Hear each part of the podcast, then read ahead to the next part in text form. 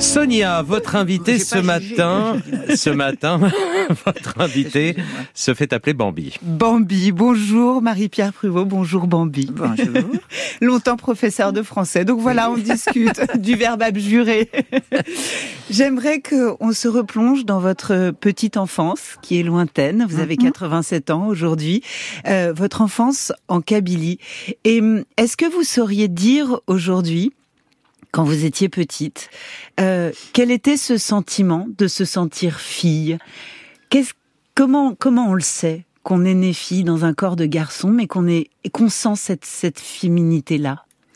Euh, vous savez, je, je, je peux difficilement expliquer comment on le sent. Ce que je peux vous dire, c'est que je voulais absolument mettre des robes, Oui. euh, que quand je me regardais dans la glace, je pouvais pas me supporter, j'étais obligée de, de m'imaginer différemment, donc je voyais dans la glace euh, quelqu'un que je refusais, je me refaisais un petit peu dans la glace et je jouais, euh, je, je jouais avec euh, une poupe, avec la, petite voisine, on jouait ensemble à, à- la maman ou je ne sais plus, je ne sais plus quoi.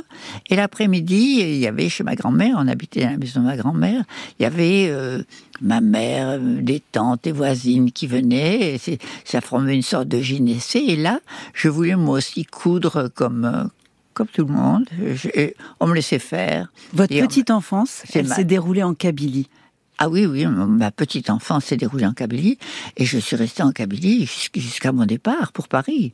C'est-à-dire, à part les deux ans que j'ai vécu, le- non, un an et demi que j'ai vécu à la Pointe-Pescade dans la banlieue d'Alger, le restant, je l'ai vécu entièrement en Kabylie, oui, bien sûr. j'ai- Et c'est un j'ai- souvenir heureux, euh, cette féminité découverte à tâtons quand vous étiez petite, ou c'est un souvenir douloureux? Écoutez, euh, quand je pense à mon enfance, je pense pas à mes malheurs, je pense au Oui. bonheur du jardin, de ma grand-mère, l'amour de ma grand-mère. Hum, Ce ce qui m'a été le plus douloureux, c'est les exigences de ma mère en, à l'école. Parce que pour entrer à l'école, on y entrait à 6 ans à l'époque. Pour entrer à l'é- à à l'école, il a fallu que je ne mette plus du tout de robe, que les cheveux soient coupés très courts et que tous les soirs il faille faire des devoirs et apprendre des leçons. Je, je m'obstinais à refuser tout ça. Et- Les écoles étaient non mixtes? Quand vous étiez non petite mixte, non, non, non mixte. Mais ça me mixte. dérangeait pas. Mais mes petits camarades euh, ne me dérangeaient pas du tout. euh, je les je les fréquentais pas. euh, je restais dans mon coin, mais ils me dérangeaient pas. Non, vous savez, c'était des villages, tout le monde Ouais, se connaissait. ouais. Donc, Mais au fond, peut-être que c'est à l'exigence de cette maman que vous devez, après de longues péripéties qu'on va raconter, Bambi, mais d'avoir passé votre bac à l'âge de 30 ans, 33 ans. Vous avez Oui. quel âge quand vous avez eu votre bac? 33 ans. 33 ans. Oui. Et puis, dans les années qui suivent, un CAPES de lettres pour Oui. enseigner le français. Peut-être que, au fond, ça s'est joué à 6 ans avec cette maman qui vous a coupé les cheveux et qui vous Mais- a obligé d'aller à l'école. Mais bien sûr, c'est grâce à elle que j'ai appris à lire et parce que euh, en classe, je, je refusais tout aussi. Hein. Enfin, on, on, on me forçait pas plus qu'il ne fallait, mais ma mère me forçait autant qu'il était indispensable. Et c'est vrai que j'ai appris à lire et j'ai appris à, à, à m'en sortir à l'école parce que j'ai j'ai vite eu, euh, j'ai- enfin, j'ai vite, en trois ans, j'avais pris le goût de l'école. C'était quand même différent. Oui. Ouais. Il vous faudrait une femme, une femme, une femme, une femme, une femme, une femme, ah oui. Pas n'importe quelle femme, quelle femme, quelle femme, quelle femme, quelle femme, quelle femme, non. Je sais que les filles intéressées sûrement ne manquent pas. C'est une épouse qu'il vous faudrait pour balayer tout ça. Prenez donc une femme, une seule, mais qui remplisse enfin votre maison de joie. Il y a trop de célibataires qui vivent sur la terre sans l'amour d'une femme. Allons, prenez donc une femme, vous ne le regretterez pas. Et c'est Bambi qui chante. Vous avez été une très belle danseuse, vous avez été une très belle chanteuse. Ça vous fait plaisir de vous entendre chanter aujourd'hui? Euh, euh, Ça m'amuse un peu parce que... parce que face à moi, vous faites plein de mimiques très ravissantes. ça, ça m'amuse, oui. C'était il y a si longtemps, je ne sais pas en quelle année j'ai dû... Hein, j'ai dû euh, enregistrer ça. On n'a pas retrouvé la date. On a eu du mal à retrouver ces enregistrements. C'est dans les années 50, C'est dans les années 50. Un peu plus tôt ou un peu plus tard, mais c'est dans les années 50. J'aimerais que vous nous racontiez, dans les années 50, le rôle joué par les cabarets pour euh, pour les travestis, pour les trans, qui sont devenus des oiseaux de nuit malgré eux, mais en réalité parce que c'était le seul espace de liberté et puis surtout c'était le seul espace pour gagner sa vie. Exactement. C'est-à-dire que quand j'ai vu, j'ai vu à Alger, je cherchais à vivre à Alger. J'avais un ami, je cherchais à vivre à Alger, mais je me suis vite aperçu que ce serait impossible à Alger, euh, vivant à la Pointe Pescade, dans la banlieue, euh, de m'installer du jour au lendemain comme ça, me, montrer euh, avec des vêtements féminins, puis il fallait du travail, il fallait tout ça. Je me suis vite aperçu que c'était impossible. Alors j'ai eu un moment de désespoir et à la pointe Pescade où j'habitais, il y avait un casino qui s'appelait le casino de Corniche. Le carrousel est passé et il y avait Coccinelle ah non, mais attendez, il faut que vous nous racontiez ce que c'est que le, carrousel, parce que à ma ah. génération, on ne connaît pas le carrousel. Alors le carrousel, le carrousel, c'est et, Madame Arthur, hein, les deux. Ce sont des cabarets de travestis. Mm. Ce sont des garçons qui s'habillent en femmes et qui ont des rôles de femmes, qui sont d'ailleurs souvent extrêmement réussis, très artistes, qui chantent, qui dansent en professionnel, etc. Et là-dessus arrive Coccinelle, qui a 4 ans de plus que moi, 4-5 ans de plus que moi, arrive Coccinelle, donc avant moi, et elle entre et elle a tout à fait l'air d'une femme et c'est comme ça qu'elle arrive à Alger, que je la vois. Et on me dit, mais elle vit habillée comme ça à la ville. Et, j'ai appris qu'elle elle va sur des terrasses de café à Alger et qu'elle s'arrange pour qu'on sache qui elle est. Et qu'il y a des. elle était comme ça. Donc elle porte des talons, donc elle est en ah, bah, cheveux. des, talons. Donc elle est en robe. Ah bah oui, oui, bien sûr. Elle a les cheveux longs, elle est en robe et même en petite robe légère parce qu'il fait chaud en été à Alger. Et, et, elle est, elle, bon, ça fait des attroupements. Donc j'entends parler d'elle, mais je me dis, bon, alors si à Paris ça se fait, euh, il faudra aller à Paris. Ouais. Et je, je, suis en train de, de, chercher. Le temps passe, la, tournée s'en va, le temps passe.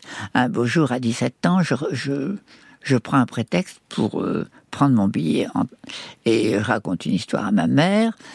Et euh, je vais à Paris je vais au carrousel et je demande au carrousel d'avoir le patron. Je vois le patron et je lui demande, euh, il me voit, il me voit, bon, il comprend et, il me dit, mais quel âge as-tu? J'avais 17 ans. 17 ans. Alors il me dit, 17 ans, c'est dur, faut que je demande à la police. Mais c'est ça que je voudrais que vous nous racontiez, parce que c'est ça qu'on peut plus imaginer aujourd'hui. Ce sont les rafles, euh, c'est la, police qui, euh, qui traquait sans cesse ces cabarets, Madame Arthur et le carrousel. C'est l'interdiction pour les hommes de s'habiller en femme. C'est le risque de passer ses nuits au commissariat sans fin en garde à vue. Ah oui, alors ça n'est pas de cette époque, ça. À cette époque-là, il n'y en a pas. Et donc, il n'y a pas de, rafle comme ça. Et dans les cabarets, il n'y a jamais eu de rafle. Seulement, quand je commence, disons que je commence à Noël 53, et à, disons que un an ou un an et demi après, ça, il y, en a beaucoup, euh, et qui ne peuvent pas travailler, et qui vivent de prostitution. Euh, euh, comment faire autrement? Et alors, euh, ben, ça se promène dans Pigalle, etc. Et dans les petits restaurants, vous savez, à Paris, euh, après les spectacles, le matin, à 5h, 6h du matin, il y a des petits restaurants qui s'emplissent des artistes, de quelques prostituées, de quelques curieux, etc. Dans ces petits restaurants qui vont s'amuser follement, il y a des rafles. Alors ça, il y a des rafles, il y en a énormément. Et puis après, il y a des rafles chez les gens qui se promènent euh, avec des en vêtements féminins, tout ça. Ah, il y a, des, des, contraventions, il y a des heures de poste, euh, il y a des heures de poste qui, qui sont euh, qui sont assez gênantes, puisque ça a 10 heures de poste. Mais euh, alors si les, les, les, personnes arrêtées insultent un peu la police, alors là, ça, ça n'en finit plus. Ça n'en finit plus. Il est 9h18, vous écoutez France Inter, mon invité s'appelle Bambi. Bambi, qui nous raconte, qui a été une des premières hein, à raconter son parcours de femme trans, et euh, qui a ouvert la voie, vraiment qui a ouvert la voie, sans le vouloir, juste pour avoir eu le courage de vivre sa vie. On vous écoute Bambi, c'est vous qui chantez. Connais bien dans ses bras là dans les bras d'une personne du genre qu'on n'a pas, qu'on est bien dans ses bras-là. C'est la vraie prière, prochaine aime le prochain, c'est la vraie grammaire, le masculin s'accorde avec le féminin. Qu'on est bien dans les bras d'une personne du sexe opposé, qu'on est bien dans ses bras-là. Qu'on est bien dans les bras d'une personne du genre qu'on n'a pas, qu'on est bien dans ses bras-là. Certains jouent quand même les atouts de même couleur. Les bras, moi j'aime les valets pour les dames, les trèfles pour les cœurs. Prenez bien dans les bras d'une personne du sexe opposé. Prenez bien dans ces bras-là. Prenez bien dans les bras d'une personne du genre qu'on n'a pas connais bien dans ses bras-là. Les creux pour les bosses, tout finit par se marier. Les bons pour les rosses, et même les colombes avec les éperviers. Connais bien dans les bras d'une personne du sexe opposé. Connais bien dans ses bras-là.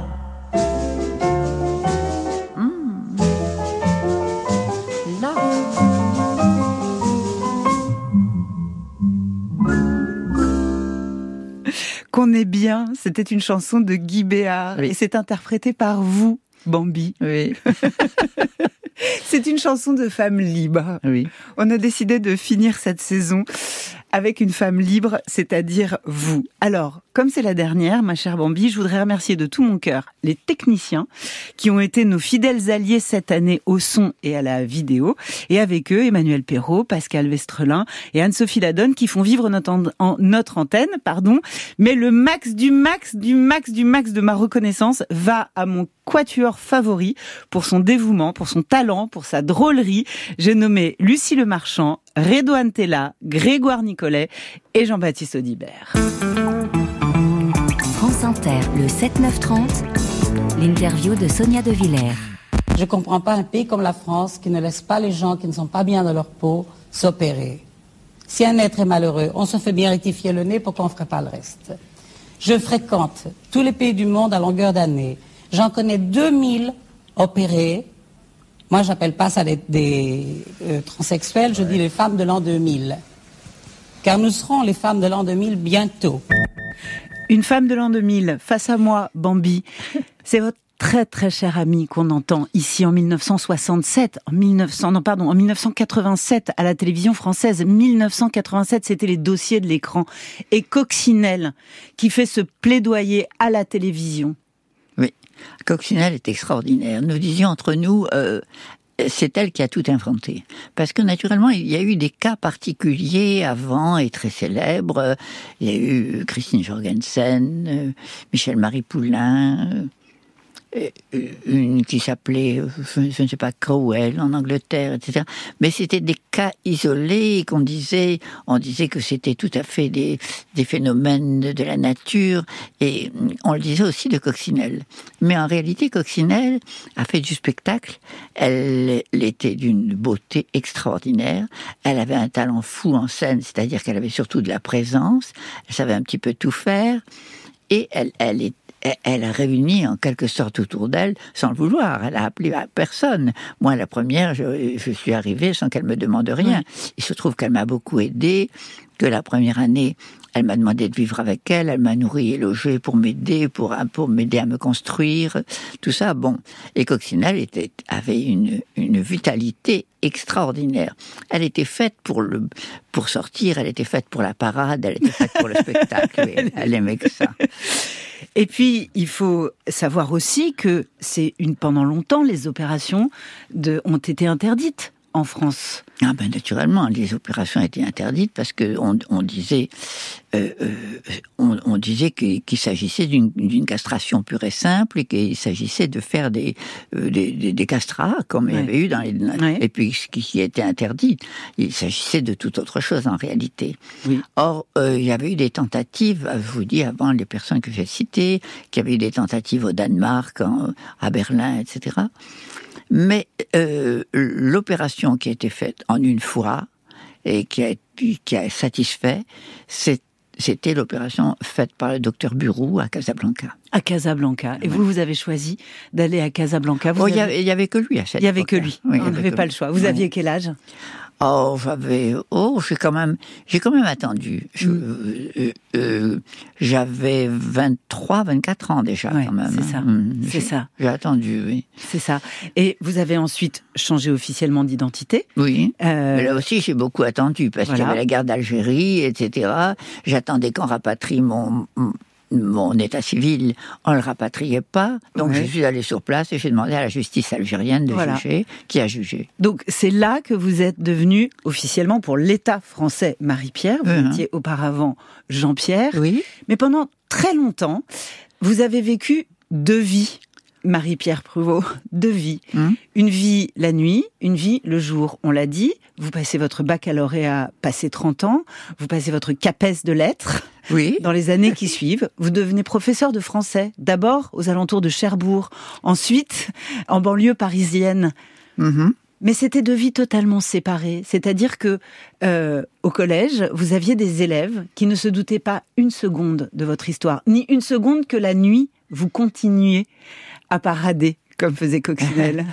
La, la- une seconde, la nuit, je paradais. Euh, oui, ça m'arrivait. D'abord, ça m'est arrivé les, les pre- les premiers temps de mon retour. Oui. D'abord parce que ma mère venait de mourir et que j'avais besoin de retrouver en quelque sorte une famille. Et cette famille, je l'ai retrouvée dans la loge du Carousel avec mes camarades.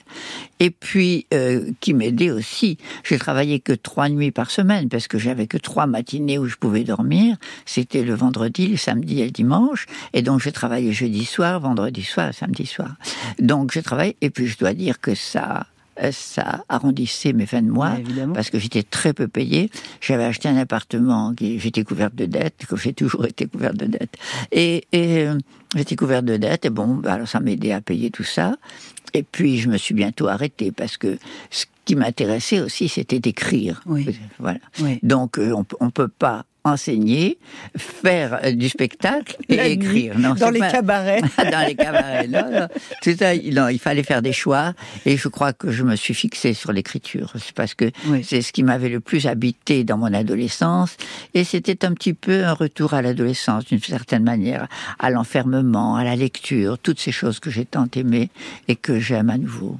Que Oui. j'ai aimé à nouveau, donc vers, vers- que j'ai commencé à aimer vers 40 ans. Parce qu'au fond, dans l'écriture, dans cet enfermement, dans cette solitude, vous avez retrouvé aussi dans cette page blanche un espace de liberté où vous n'avez de compte à rendre qu'à vous-même. Ah oui, on- quand on écrit, on aime bien écrire euh, comme on veut écrire. Ouais. ça, quelquefois, quand on reçoit de, de la part d'une éditrice ou d'un éditeur quelque chose comme euh, faites attention à ça, faites bon, on le fait la plupart du temps, mais euh, on- la page, la page blanche qui fait pourtant si peur est quand même un espace, un- oui, un, un espace de liberté. Peut-être autant de découverte que de liberté. Hmm. Merci beaucoup, Bambi, d'être venu ce matin. Bambi, 87 ans, une histoire magnifique. Moi, je vous conseille vivement de regarder le film que vous a consacré Sébastien Lifshitz. Il est éblouissant, il date d'il y a 10 ans. Et d'écouter sur France Culture Le Avoine nu que vous a consacré Alexandre Breton. Vous avez beaucoup à nous apprendre. Merci, Bambi. Merci. Voilà. Et j'ai un dernier petit mot, Nicolas, parce que c'est la dernière du 9h10. Je voudrais vous remercier, vous, Nicolas, Catherine Neil, toute l'équipe de la matinale et la rédaction d'Inter de m'avoir accueilli parmi vous. Je n'ai jamais autant aimé faire de la radio que cette année. Je vous le dis du fond du cœur. Et je dois dire, Bambi, vous allez, vous allez vous marrer, que mon moment préféré tous les matins, ça a été de voir la tête de Nicolas quand j'ai fait entrer dans ce studio un pop orthodoxe, un évêque avec sa grande croix dorée, un couple de rabbins, une basketteuse d'un mètre 98, un monsieur qui fêtait ses 100 ans, une ex-tolarde, un petit ado autiste et sa maman. Bref, on a essayé de faire vivre ici un petit bout de la France euh, d'aujourd'hui. Mm. Merci beaucoup de l'avoir accueilli et merci à vous tous auditeurs qui nous avez écrit parce que vous nous avez envoyé cette saison des mails et des témoignages particulièrement touchants. Voilà.